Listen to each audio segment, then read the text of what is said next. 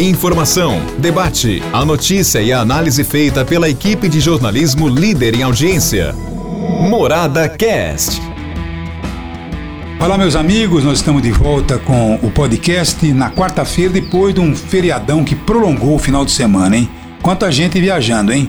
É isso aí.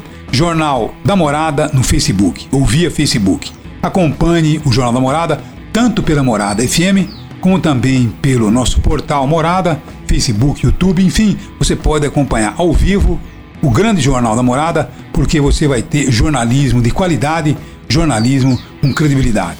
É exatamente isso aí. Agora eu tenho aqui como editorial, viu, a manifestação de um ouvinte. Hoje, durante o nosso programa, ele acabou é, publicando essa mensagem no nosso YouTube. O sobrenome dele é Nápoles, se não me engano.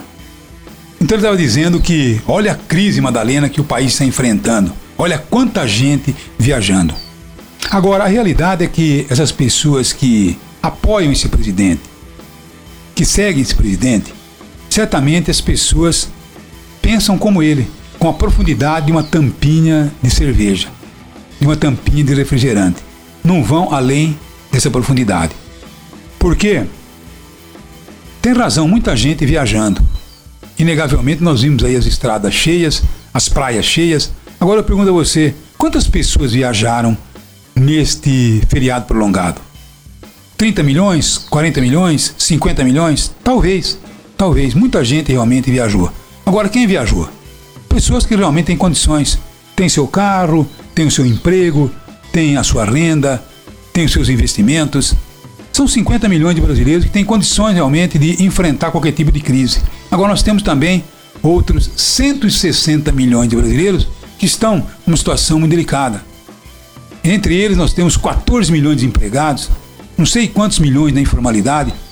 Então essas pessoas que enxergam com essa superficialidade impressionante, então elas não têm essa sabedoria, não têm essa inteligência para poder fazer uma avaliação como essa. Vocês viram, olha que crise, olha com todo mundo viajando.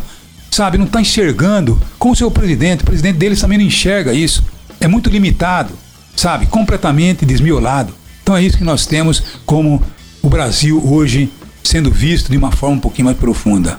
Muita gente viajou, sim, muita gente viajou. Agora, os outros 160 milhões de brasileiros não têm o que colocar na panela com o preço da gasolina, com o preço da alimentação, com o preço da energia elétrica, com o preço do gás, aumentando todo dia, com o preço da passagem de ônibus. Então o cidadão não tem realmente a menor capacidade de fazer uma avaliação com precisão é realmente a profundidade de uma tampinha de garrafa. Como o seu presidente, né? Que agora vem e diz: olha, não compro absorvente higiênico. Tá bom? Vocês que se virem. Tá bom? Se vocês é, derrubarem o meu veto, eu vou tirar o dinheiro da educação e da saúde.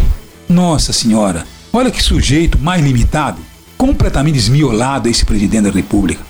Porque na verdade ele teria que ter a consciência, teria que ter a prudência de negociar, tá bom? De chegar e dizer: não, Vou conversar com o Congresso, quero conversar com os deputados, quero conversar com os senadores, porque olha, eu gostaria, eu acho importantíssima, ideia brilhante, só que eu não tenho condições agora, não tenho condições orçamentárias. Como é que nós podemos chegar lá? Deixa eu entregar isso para a nossa ministra Damares, para que ela possa estudar uma viabilidade de atender um projeto tão importante como esse. Estamos em dificuldades econômicas, enfrentamos uma pandemia, tá bom? Eu não tenho o dinheiro que eu gostaria de ter para poder fazer virar uma situação como essa. Onde nós podemos cortar nos auxilie. Vamos cortar aí de vocês, deputados, vamos cortar do Exército, tá bom? Que gasta muito leite condensado, que gasta muita picanha. Vamos cortar do Supremo, que tem lá as suas lagostas, os seus vinhos importados. Vamos nos ajudar a fazer os cortes para a gente poder viabilizar uma coisa tão necessária. Mas não, então simplesmente ele vem e chuta o balde. Olha, hein, se derrubarem o meu, meu, meu veto, eu vou cortar da saúde e educação. Quer dizer, ele sempre vai para o conflito, ele sempre vai para um confronto. Esse homem é um desmiolado.